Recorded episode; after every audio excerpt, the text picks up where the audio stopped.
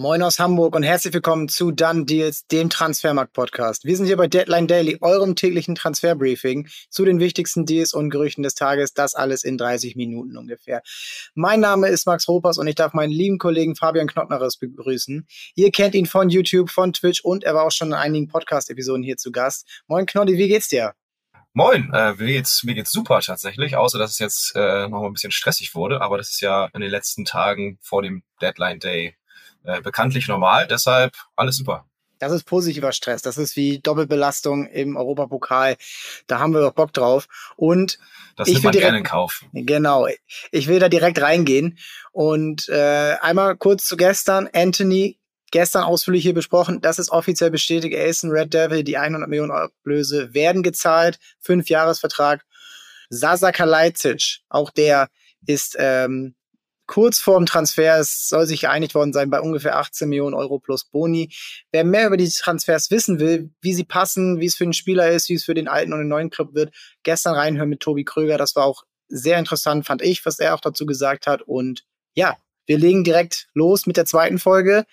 Malik Ciao, FC Schalke 04, nicht mehr, denn jetzt beim AC Mailand, vom deutschen Zweitligameister zum italienischen Erstligameister. 5 Millionen Euro Ablöse Sockelbetrag und dann können noch Boni hinzukommen. Manche besprechen auch von einer höheren Summe, da geht es bis zu 9 Millionen Sockelbetrag plus Boni hinzu. Also verschiedene Quellen berichten verschiedene Sachen. Das wird sich wahrscheinlich aus Erfahrung regeln und erklären in den nächsten Tagen. Marktwert liegt bei 6 Millionen Euro. Ich frage mich, ob er es schafft. Was meinst du? Hat Ciao das Potenzial für den AC Mailand? Ich glaube, generell ist das ein Transfer, den Milan getätigt hat, der für die Zukunft ist. Also er ist jetzt im Kader der Italiener der jüngste Innenverteidiger im Kader. Ähm, Fikayo Tomori und Pierre Kalulu sind da, denke ich mal, zusammen in der Innenverteidigung gesetzt. So haben sie auch zuletzt immer gespielt in der Innenverteidigung. Und Simon Kier kommt aus seiner Verletzung zurück. Ähm, da wird das am Anfang zumindest nicht leicht haben. Aber ich glaube, wie gesagt, mit seinen 21 Jahren ist er noch am Anfang seiner, seiner Karriere.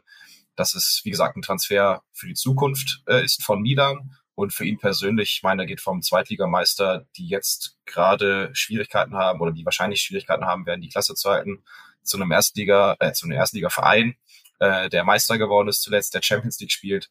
Für ihn persönlich ist das auf jeden Fall ein sehr guter Wechsel. Ich finde es auch super spannend und ich habe ihn bei Schalke jetzt auch im letzten Jahr nicht so stark gesehen, dass ich ihn jetzt direkt zum AC Mailand transferiert hätte. Aber auf der anderen Seite haben auch all diese Spieler, die du gerade genannt hast, auch auf den Außenverteidigerpositionen mit Theo Hernandez, der früher keine leichte Zeit hatte, ähm, die haben sie auch irgendwo entdeckt und gefördert und verbessert. Und ich glaube, das kann auch bei Ciao passieren, denn die Anlagen sind da. Und klar ist es auch immer so, du kennst das wahrscheinlich auch aus, der, aus vielen Beispielen aus der Vergangenheit ähm, Eigengewächse, gerade in der Innenverteidigung, das ist immer beim eigenen Club immer sehr, sehr schwer, sehr viel Druck. Erinner dich mal an Antonio Rüdiger, damals bei Stuttgart, da waren auch viele so, oh Gott, was ist das für einer, der, der spielt Nationalmannschaft, das kann doch nicht angehen. Er wechselt zu Roma, er entwickelt sich in Ruhe und dann wechselt er zu Chelsea und jetzt spielt er bei Real Madrid. Also es kann ruhig schon passieren und ich glaube, dass dieser Weg gerade im Ausland für ihn sehr, ja, ihn sehr viel weiterbringt und auch Reife in ihm bringt und ich glaube, gerade bei drei Wettbewerben wird er seine Spielzeit bekommen. Ob es für die wichtigen Spiele reicht, weiß ich noch nicht. Aber wie gesagt, Zukunft und vielleicht dann auch, wenn für die anderen beiden, für Tomori und Kalulu, äh, vielleicht dann bald die großen Angebote kommen, denn auch Milan ist nicht am Ende der Nahrungskette. Dann haben sie schon ihren ähm, Nachfolger in den eigenen Reihen. Aber das ist nur die eine Perspektive, denn Schalke hat zwei Tage vor Ende der Transferfrist seinen besten Innenverteidiger, seinen wertvollsten Innenverteidiger verkauft. Und ja, Jetzt können sie sich das leisten, das kurz vor Schluss zu machen. Ich bin da skeptisch, denn die Bundesliga schläft nicht und wie du schon gesagt hast, Schalke strauchelt in der Bundesliga schon deutlich. Das Problem bei Schalke ist tatsächlich gerade nicht, dass es äh, wahrscheinlich eine sportliche Entscheidung war, sondern einfach eine finanzielle. Ähm, mhm. Das wurde ja von den ähm, Verantwortlichen zum Wechsel hin auch bestätigt, dass das ein Angebot war, was sie annehmen mussten, damit sie eine größere wirtschaftliche Handlungsfähigkeit haben, nicht nur im sportlichen Bereich, sondern auch in ganz anderen ähm, ähm, ja, Herausforderungen, Themen, die sie da haben. Deshalb, so dumm es klingt, aber es war in dem Sinne nicht, nicht ähm, der erste Gedanke von wegen, ach scheiße, wir verlieren richtig äh, sportlich wichtigen Spieler, sondern guck mal, wir kriegen durch ihn Summe XY das müssen wir machen. Wir haben eigentlich keine Wahl.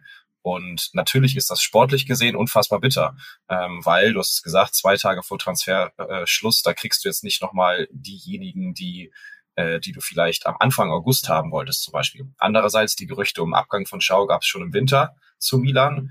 Deshalb wäre es eigentlich vermessen zu sagen, sie haben sich nicht vorher schon damit beschäftigt, sich ähm, eventuell anders umzuschauen und da was zu holen. Andererseits, äh, dann hätten sie es vielleicht auch schon im Winter machen können. Ähm, und diejenigen, mit denen sie sich jetzt schon beschäftigt haben, die Zeit über, die sind wahrscheinlich jetzt schon woanders untergekommen. Also ich glaube, du kriegst jetzt, jetzt nicht mehr den Wunschspieler oder den gleichwertigen Ersatz für vielleicht eine geringere Summe, äh, den du im Winter bekommen hättest oder den du Anfang August bekommen hättest. Ja, also Sepp Vandenberg ist auf dem Weg, Laie vom FC Liverpool. Der hat ähm, letztes Jahr bei Preston North End in der zweiten Liga in England gespielt, hat da sich gut gemacht. Das ist ja auch irgendwo ein Entwicklungstransfer, ein Transfer für die Zukunft für die Reds. Ich bin aber auch da, wie bei Chow, bisschen skeptisch, dass du den in diesem Abstiegskampf, wo du die ganze Zeit gerade bei Schalke nicht viel den Ball hast, viel hinterher rennst, viele Aktionen hast, viele Möglichkeiten für Fehler hast, ob das jetzt der Anker in der Abwehr ist, der in ein neues Land kommt, in einen neuen Club, in diesen Club, mit diesem Stadion, mit diesen Fans. Vom, vom Typ her glaube ich, dass das gut passen kann. Der geht in die Zweikämpfe rein. Aber ich glaube, da könnte man vielleicht noch mal nachlegen mit einem erfahreneren Spieler, denn nur mit Yoshida und Hättest du denn noch einen Ersatz, einen möglichen? Also hättest du jemanden, wo du sagst, der würde jetzt zu Schalke passen, der ist finanziell im Rahmen, wo man sagt, das, das wäre eine Möglichkeit zumindest, außer jetzt äh, Vandenberg. Da wäre ich nämlich gespannt, weil ich, ich wüsste es jetzt tatsächlich aus, aus, dem, aus dem Stehgreif jetzt nicht, dir einzusagen, äh, wo Schalke sagt, ja, den nehmen wir, der hilft uns direkt weiter. Das ist schwer, denn gerade die Innenverteidigerposition, da gibt's nicht so viele, auf die andere Mannschaften, so jetzt vielleicht auch die Bundesliga erfahren sind, verzichten können. Also ganz groß gesponnen. Ich habe letztens Dante hier in Nizza im Stadion sehen können. Das war überragend, aber ich glaube, der ist vielleicht ein bisschen zu alt für die Bundesliga. Ein anderer Bundesligaspieler, der wahrscheinlich nicht kommen wird, ist Akanji.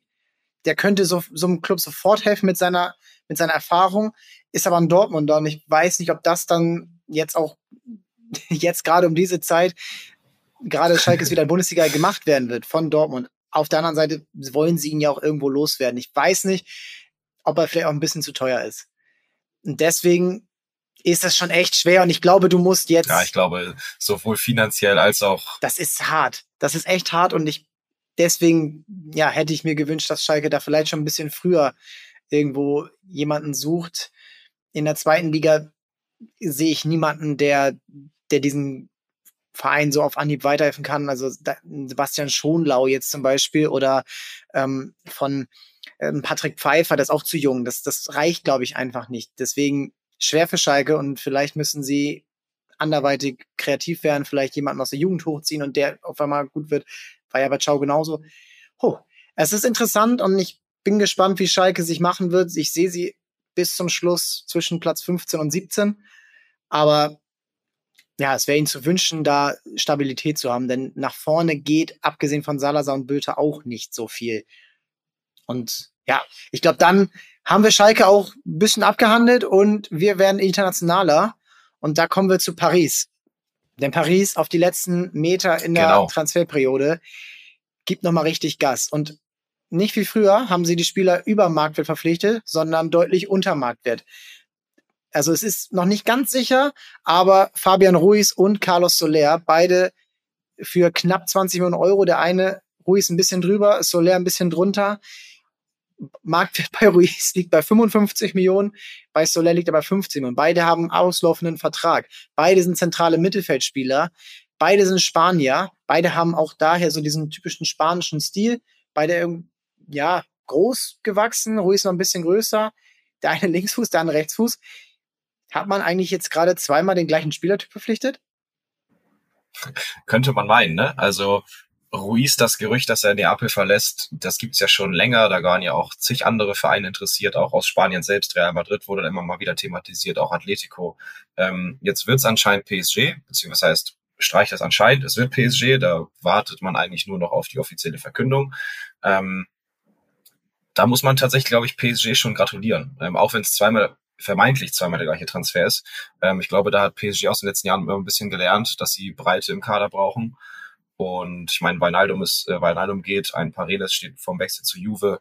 Ähm, da braucht man auf jeden Fall noch was. Und gerade Fabian Ruiz ist einer, der das, glaube ich, zur Perfektion machen kann bei, bei PSG. Also so ein Renato Sanchez, ja, der hat es bei Lille gut gemacht, hatte aber auch da irgendwie nur eine gute Saison, so ähnlich wie vorm Wechsel zu Bayern. Da weiß man auch nicht genau, kriegt man genau das, was man haben möchte. Ich glaube, beim Fabian Ruiz, der jetzt beim Top-Club jetzt schon mit, wie man Neapel, glaube ich, bezeichnen sollte und muss, ja. äh, gezeigt, dass er es kann. Ähm, ja, nicht, mit seinen Skills bringt er, glaube ich, jedes Team irgendwie, irgendwie weiter.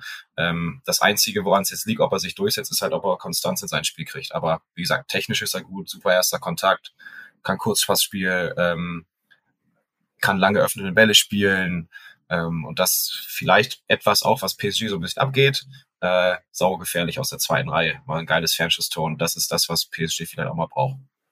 Ich finde auch, er ist ein super Spielertyp. Paris hat sich auch ein bisschen umgestellt. Mit Gaultier als Trainer spielen sie gerade Dreierkette. Da äh, ist natürlich Verratti im Mittelfeld als einer von den beiden Sechser, Achter, muss man eher sagen, gesetzt. Der übernimmt natürlich immer den defensiven Part, aber Ruiz kann verteidigen. Er kann ins Pressing gehen, er kann sich dort was erarbeiten. Er ist aus meiner Sicht irgendwie so ein, eine Mischung irgendwie aus einem Chavi und einem Harvards, so von seinen Anlagen. Du hast gesagt, der, der linke Fuß, das ist richtig fein, das sieht richtig gut aus. Und dann hast du noch Vitinha, du hast noch Renato Sanchez und dann eben Soler im Mittelfeld.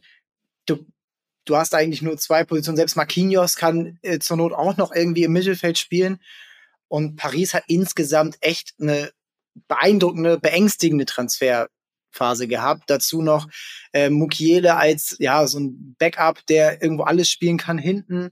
Dann hast du Ekitike für den Sturm als Backup, ähm, Nuno Mendes. Das ist das ist eine richtig geile Truppe. So und jetzt geht's glaube ich für Paris daran, da einen Stamm zu finden, der in den wichtigen Spielen da ist. Gestern vorgestern gegen Monaco war es schon, ja, ähm, war es auch mal ein bisschen wackelig, aber für Paris gilt nur eins und das ist die Champions League. Und ich glaube, da ist Ruiz der richtige Mann, der auch in internationalen Vergleichen da eine Ruhe mitbringt, wie du sagst. Der hat nicht nur eine Ruhe am Ball, der hat auch eine Ruhe, glaube ich, in sich selbst. So, das ist, der ist nicht so ein Tempospieler, so ein, so ein überhasteter Spieler, den Paris auch vielleicht manchmal in der Vergangenheit hatte. Weinaldum ist ja eher so ein Kloppspieler gewesen, vielleicht nicht so gepasst. Und gerade bei den drei Tenoren da vorne, ja, da brauchst du auch Ruhe, denn ich glaube, wir können hier über Sechser und Außenverteidiger und irgendwie den zweiten Torhüter sprechen. Am Ende kommt es auf diese drei Spieler da vorne an, Neymar, Mbappé und Messi. Und wenn du die richtig mit einem Gerüst abdeckst und die sich frei entfalten können, glaube ich, kann das gut was werden. Denn findest du nicht auch, dass die Dreierkette mit den drei da vorne besser funktioniert, dass sie nicht so viel nach hinten machen müssen? Kommt halt immer auf den Spielstil drauf an. Ne? Du hast es gerade gesagt, es geht alles über die Champions League eigentlich ist es so, auch wenn du offensiv dann diese drei Topspieler hast, du brauchst sie eigentlich auch in der Defensive. Ich, meiner Meinung nach kannst du keine Champions League gewinnen, wenn du quasi nur mit acht Mann verteidigst statt mit elf, äh, beziehungsweise mit zehn, äh, mit sieben, wenn du den Torwart quasi rausnimmst. Ähm, und das ist genau die Frage, ob jetzt ein Fabian Ruiz dafür der richtige Mann ist oder auch ein Carlos Soler. Ähm, Paredes ob du den sympathisch findest oder nicht. Du kannst auch für ihn positive Dinge, äh, positive Dinge absprechen, sei es diese Mentalität, dieser absolute Kampf, den man teilweise braucht. Ähm, oder ist es halt die Ruhe, die ein Fabian Ruiz dann mitbringen würde. Das ist genau das, äh, was so sich gegenübersteht. Ähm, es kann beides funktionieren, es kann aber auch beides nicht funktionieren. Äh, mit Paredes hat es teilweise funktioniert, aber nicht bis zum Ende hin. Ähm, den Weg gehen sie jetzt halt nicht weiter. Und ich glaube, was du angesprochen hast, das Geordnete, das brauchst du auf jeden Fall. Das bringt ein Fabian Ruiz, glaube ich, ein bisschen mehr mit. Andererseits kannst du nur, weil du jetzt einen Ruiz und Co. holst, jetzt nicht sagen, Messi, Neymar, Mbappé, ihr braucht defensiv nichts machen. Äh, sie machen schon wenig, muss man so ehrlich sein, aber sie müssen, äh, sie müssen trotzdem immer ein bisschen was machen, weil, wie gesagt, mit sieben Verteidigern oder mit sieben Spielern hinterm Ball kannst du nicht verteidigen auf dem Level. Man hat es letztes Jahr im Achtelfinale gesehen, da hat dann eine Mannschaft gegen Einzelspieler gewonnen mit Real Madrid. Und ich bin auch gespannt. Äh, um komplett zu bleiben, es ist noch ein Gespräch, dass Keylor Navas, der ähm, Ersatztorhüter von Paris, im Gegenzug zu Ruiz dann nach Napoli wechselt. Die könnten neuen Torhüter vertragen. Das ist immer schon eine Problemposition bei Neapel gewesen. Mal schauen, ich würde mich für ihn freuen, dass er nochmal ja irgendwo Stammtorhüter ist, Champions League spielen kann. Ich äh, habe ihn immer als sehr guten Torhüter empfunden. Dreimal die Champions League gewonnen. Ich glaube, an ihm lag es nicht, dass Paris das nie geschafft hat. Komme weiter von Frankreich einmal rüber über den Ärmelkanal nach England. Lukas Paqueta, West Ham United, gestern bestätigt, 43 Millionen Euro plus bis zu 18 Millionen Euro Bonuszahlung. Der Markt liegt gerade bei 35 Millionen. West Ham gibt richtig Kohle aus. Die wollen den nächsten Schritt gehen. Sie waren jetzt im Europapokal, letztes Jahr Halbfinale gegen Frankfurt gescheitert. Jetzt Conference League. Aber da geht schon richtig was los. 181 Millionen Euro dieses Jahr schon ausgegeben.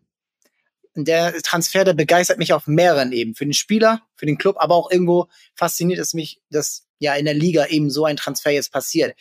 Aber erstmal spielerisch. Bist du der Meinung, dass Paqueta in die Premier League und dann auch zum, ja, zu den Hammers passt?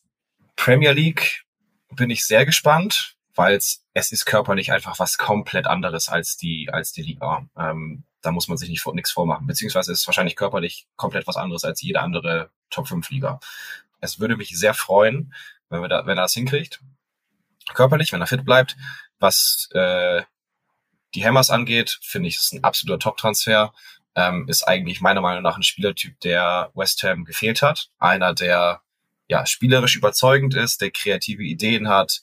Ähm, West Ham ist ja eigentlich eher die Kontermannschaft, die gut steht, die auch mal über eine Standardsituation kommt. Und jetzt kann er sie halt dadurch auf ein neues Level hervorheben. Ne? Und vor allem halt, wenn man bedenkt, Arsenal soll dran gewesen, City soll dran gewesen sein jetzt kriegt West Ham den Zuschlag. Das ist für, für die Hammers schon sehr, sehr gut. Und wie gesagt, ich glaube, das ist ein Spieler, ja, den West Ham so noch nicht im Kader hatte und dementsprechend nochmal eine ganz neue Seite hervorbringen kann, wenn denn gewünscht. Das ist genau die Frage. Ne? Also ja, sie haben jetzt einen Spieler, der Kreativität reinbringen kann, aber sie haben vorher jahrelang nicht auf diese Art und Weise Fußball gespielt. Von daher bin ich gespannt, ob er, ob er reinpasst. Äh, deine Meinung? Ich bin gespannt. Was, sagst du? Passt er rein zu den Hammers? Ich finde, er passt richtig gut rein, wenn sie ihm die Möglichkeiten geben, wie er eben spielt. Er hat sich richtig krass entwickelt, finde ich, von der Zeit, wo er bei Milan angefangen hat. Da war er, hast du die Anlagen gesehen, das war ein richtig cooler Dribbler. Jetzt, er hat körperlich dazugelegt in der Ligue 1. Er hat sich da wirklich gemacht. Er war der zentrale Punkt eigentlich bei Lyon. Und ich finde, es passt richtig gut rein. Du siehst auch, dass er in der Nationalmannschaft eine feste Säule ist. Das war mir irgendwie jetzt so über die letzten Jahre gar nicht so klar geworden. Das letzte große Turnier ist lange her. Mm. Und da bin ich auch gespannt für die Weltmeisterschaft. Und jetzt Premier League, ich finde, das kann richtig gut passen. Er erinnert mich so ein bisschen an Bruno Fernandes. Und der hat sich auch zum Beispiel in der Premier League richtig gut akklimatisiert und ich bin da immer fast schon so ein bisschen äh, mittlerweile, wenn dieses so körperlich, klar, das ist ein Punkt, aber selbst Zwerge wie David Silva haben sich in der Premier League richtig gut gemacht, ein Thiago, also das sind Spieler, ähm, ein Cesc Fabregas war ein überragender Mann und ich glaube, das, das, äh, das lernen die immer mehr und ich glaube, Paqueta, der hat das in sich und bei West Ham passt er richtig gut rein, besser als jetzt zum Beispiel Onana, den sie ja auch eigentlich fast schon sicher hatten. Und ähm, das passt eigentlich richtig gut. Auch von der Ablösesumme finde ich es gerechtfertigt. Also du hast, äh, wir hatten ja schon darüber vorher gesprochen, ob das berechtigt ist. Und ich finde, dafür, was er kann. Das wäre meine Frage gewesen, ob du sagst. Ja. Ich meine, im Endeffekt, das, das kann auf über auf 62 Millionen hochgehen. Ja. Also ja, Marktwert 35, äh, er hatte lange Vertrag bei Lyon noch. Ähm, der würde in die Top 11 der teuersten Sommertransfers dieses Jahr reinrutschen mit allen ja. Boni. Äh, teurer als ein Sterling, teurer als ein Rafinha. Ähm, das finde ich schon eine richtige Ansage. Also ja, das ist ein geiler Kicker, keine Frage.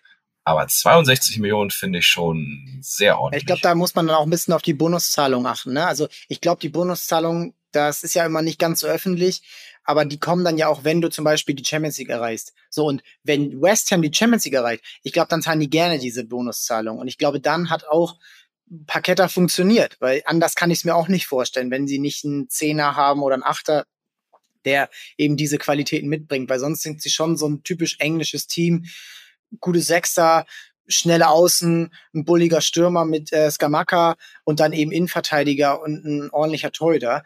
Das ist er ist der X-Faktor da und ich glaube, deswegen zahlen sie auch diesen Preis. Und wir wissen auch, wenn ein Club das Geld sieht aus England, dann will er es auch haben und dann wird auch fast alles gezahlt. Und das macht es dann auch für mich so reiz, äh, reizt es für mich auch so sehr. Und jetzt kommt für mich so der absolute Punkt. West Ham will natürlich nach oben in die Top 6 oder aus den Top 6 eine Top 7 machen. Ne? Aber findest du nicht auch, dass ein Spieler wie Paqueta vor gar nicht mal so langer Zeit, vielleicht fünf Jahren, eher zu Mannschaften wie Inter oder Atletico gewechselt wäre und jetzt nicht zu West Ham in die Conference League? Das ist doch schon ein krasser Shift Richtung England. Ja, absolut. Also die englische Liga war schon immer was anderes, aber da waren es halt eher dann so die Top 4, Top 5. So in den letzten Jahren ist Tottenham dazugekommen, die eigentlich auch nicht dazu gehört haben. West Ham, muss man so ehrlich sein, gehört da quasi jetzt langsam schon dazu. Auch wenn sie jetzt nur, muss man sagen, zwei Jahre hatten, wo sie oben mitgespielt haben. Dafür sind sie ja bei der Euroleague weit gekommen. Und so Inter Atletico, ja, das, die laufen dem halt dann wieder ein bisschen hinterher, beziehungsweise die Liga an sich wirkt halt nicht mehr so reizvoll. Ähm, das muss man tatsächlich so hart in dem Moment sagen, dass Vereine wie jetzt West Ham oder Leicester oder Wolverhampton, die auch sehr viel Geld ausgeben, ähm, Nottingham reizvoller sind. Nottingham, die reizvoller sind als ähm, zum italienischen Vizemeister zu wechseln oder zum zur spanischen Nummer drei. Und das zeigt schon, dass die Premier League, was das angeht, ein ganz, ganz anderes Standing hat. Ich meine, die Premier League hat dieses Jahr schon über zwei Milliarden Euro ausgegeben in, in diesem Sommer.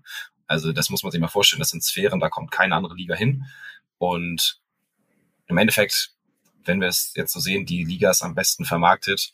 Ähm, dieses Feeling, Premier League zu spielen, wirkt da einfach wahrscheinlich deutlich höher als ähm, ja dann halt ähm, in Italien oder in Spanien zu spielen muss man also sagen. Und dann kann man schon fast davon reden, ist es dann eine Super League, hier die Premier League. Ja, ich glaube, es ist auch irgendwo bezeichnend, dass es jetzt nicht gerade Newcastle ist, die die absolut höchsten Ausgaben haben, die ja nun den äh, saudi-arabischen Investor haben. Das ist Nottingham Forest, das ist natürlich Chelsea und Manchester United, die jetzt Anthony fix haben, die sind gerade auf Rang 1. Chelsea kann nachrücken, wenn Fofana durch ist. Aber dann hast du West Ham, Nottingham. Du hast auch in anderen Jahren hast du mal Aston Villa ganz oben gehabt, Wolverhampton hast du gesagt. Das sind alles Clubs, die die Kohle haben und die jetzt nicht groß, den, die haben aber auch einfach nur die Fernsehgelder und dann ist es eigentlich schon relativ ausgeglichen wieder, wo du dann sagen kannst, ja, das sind ja eigentlich faire Zustände, nur halt für alle anderen nicht aus Europa, denn die, die müssen, sind darauf angewiesen, dass irgendein so Verein von denen jetzt den besten Spieler verpflichtet, um dann wieder nachzulegen. International wird spannend ob West Ham dann wirklich ja die Favoritenrolle in der Conference League ausfüllen kann. Da, das, der Wettbewerb macht Spaß, finde ich. Da kann man mal reingucken. Und dann aber auch Arsenal, Manchester United in der Europa League und natürlich sowieso in der Champions League. Und ich finde es richtig spannend, wie sich die anderen Clubs dagegen wehren. Und dann werden wir sehen, ob dieser Trend anhält oder ob vielleicht auch mal dann sich vielleicht ein bisschen übernommen wird. Gerade wenn ein Club vielleicht absteigt, weil das kann natürlich auch passieren, wenn alle Clubs irgendwo kompetent sind. Ja, und dann kommen wir ja eigentlich schon zum Ende dieser Folge. Was gerade noch safe geworden ist, ist Callum Hudson-Odoi, das ewige Ziel von Hassan Salihamidzic wechselt nach Leverkusen. Laie mit Option auf Rückhol, also mit Rückholoption im Winter. Das ist ungewöhnlich für einen Spieler von, diesem, von dieser Qualität, 25 Millionen Euro Marktwert, keine Kaufoption auch für Leverkusen. Und ich finde gerade bei dem, was Leverkusen eh schon oben hat, äh, oder was eh schon auf dem, ja, im Kader, auf den Flügelpositionen, auf den Offensivpositionen alles vorhanden ist, finde ich, ja, geiler Spieler, aber es ist ja eigentlich ein reiner Ersatzspieler für die, die gerade verletzt sind, mit Wirtz und Adli und auch Bellarabi. Ja, musst du im Endeffekt so sehen. Ähm, ich habe mich im ersten Moment auch gewundert, warum sie überhaupt interessiert waren. Dann guckst du dir nochmal die Kader an und siehst, ja, Bellarabi ist verletzt, Adli ist verletzt, Paulinho soll eigentlich weg. Ähm, dann siehst du schon den Bedarf vom Prinzip her. Ich verstehe es aber trotzdem irgendwie nicht vom, von, von Leverkusens Seite aus, dass sie sich den Spieler vom Prinzip her im, im, Winter schon wieder wegnehmen lassen können. Am Anfang hieß es ja noch, es gibt eine, sogar eine Kaufoption im Sommer. Und dann wäre es, glaube ich, ein guter Deal gewesen für die Werkself. So, jetzt ist es klar, meiner Meinung nach, dass er aller, aller spätestens im Sommer wieder weg ist und es jetzt halt wirklich nur auch für ihn kurzfristig ist, okay, ich will nochmal spielen, darf auch nochmal Champions League spielen bei Leverkusen und dann bin ich direkt wieder weg. Ähm, der wird da keine Identifikation mit dem Verein hinkriegen, gar nichts, meiner Meinung nach. Also das ist ein reiner Nutzen von ihm aus. Ich kann hier ein halbes Jahr oder ein Jahr Fusi spielen, dann bin ich ganz woanders. Und da bin ich gespannt, ob äh, das äh, diese Charaktereigenschaft, so nenne ich es mal, äh, zur Werkself äh, passt jetzt in dieser Zeit. Ja, harte Worte, aber ich finde es auch berechtigt. Und bei Leverkusen ist ja eh gerade so ein bisschen Trubel. Du hast Paulinho angesprochen. Ica Bravo, der Jugendspieler, wechselt äh, zurück nach Spanien auf Leihbasis zu Real Madrid. Da kann auch noch mal ein lukrativer die nächstes Jahr rauskommen. Also ja, Leverkusen muss irgendwo jetzt in die Spur kommen. Das Spiel am Wochenende hat schon mal ein bisschen geholfen in Mainz. Aber die, auch da wieder, die Konkurrenz schläft nicht. Du hast Gladbach, die wieder erstarkt sind. Du hast, du hast sowieso Dortmund, Bayern, Leipzig. Du hast Union Berlin und Freiburg, die richtig gut kicken. Und da musst du eigentlich jetzt schon ein bisschen die, die Kurve kriegen, um dort nicht den Anschluss zu verlieren in Richtung Europapokal. Und eigentlich kann ja auch nur die Champions League das Ziel sein für Leverkusen, denn ja, gegen Union Berlin und Freiburg darfst du eigentlich nicht ähm, schlechter sein. Das war ja letztes Jahr schon ganz knapp. Und ich finde, da muss jetzt auch mit Zioane ein bisschen Struktur reinkommen, denn es ist gerade so ein bisschen auch mit dem Pokal aus schon schon äh, herausfordernd für Leverkusen und ich finde jetzt kannst du dir eigentlich keine keine Transfers wie Hudson O'Doy, wenn der nicht wirklich Identifikation zeigt oder so oder auch erstmal ja Anlaufzeit benötigt, die aber eigentlich nicht bekommen kann, das kannst du eigentlich nicht erlauben. Deswegen ja spannend und äh, vielleicht kommt da auch noch der ein oder andere Transfer in den kommenden ja, Stunden und Tagen. Man kann nur hoffen, dass er Profi, Profi genug ist ähm, und das ja wirklich als Chance sieht und dann sich halt auch dadurch sportlich versucht, wirklich zu zeigen. Ähm, das wünsche ich mir, das wünsche ich Leverkusen, das wünsche ich, wünsche ich dem Spieler. Aber so wie man ihn zuletzt immer mal wieder kennengelernt hat, ist das halt wahrlich kein Muss. Also ja, bin ich tatsächlich sehr gespannt, wie sich das äh, entwickelt in den nächsten Monaten. Beziehungsweise in vier und er ist dann vielleicht schon wieder weg. Wer weiß. ja, mal sehen. Die Hinrunde ist kurz. Also die ist ja schon fast wieder vorbei. Und gerade mit der Champions League, das ist natürlich auch ein Pensum, was da jetzt ge gefahren wird bis zur WM. Kann das funktionieren? Vielleicht sollten wir gar nicht so ähm, pessimistisch sein, da ja auch zum Beispiel Harvards ihm anscheinend zu dem Wechsel geraten hat zu Leverkusen. Es ist, ja, für mich echt ein spannender Transfer jetzt nochmal kurz vor Ende der Periode. Morgen geht's weiter. Wir sprechen morgen wieder. Wir bleiben auf einem Laufenden. Wir schauen, was kann passieren. Wo wird's konkreter? Wo wird's vielleicht auch wieder weniger konkret? Es sind Namen wie Ronaldo, der immer noch äh, in der Schwebe steht bei United. Ein, zwei andere Fofana wartet auf ähm, die Bestätigung. Ich finde, es wird schon wieder richtig spannend und wahrscheinlich wissen wir jetzt noch gar nicht, was sich in den nächsten 48 Stunden noch ergeben wird. So sieht's aus. Knoddy, ich danke dir und bis morgen. Ciao, ciao. Dieser Podcast wird produziert von Podstars bei OMR.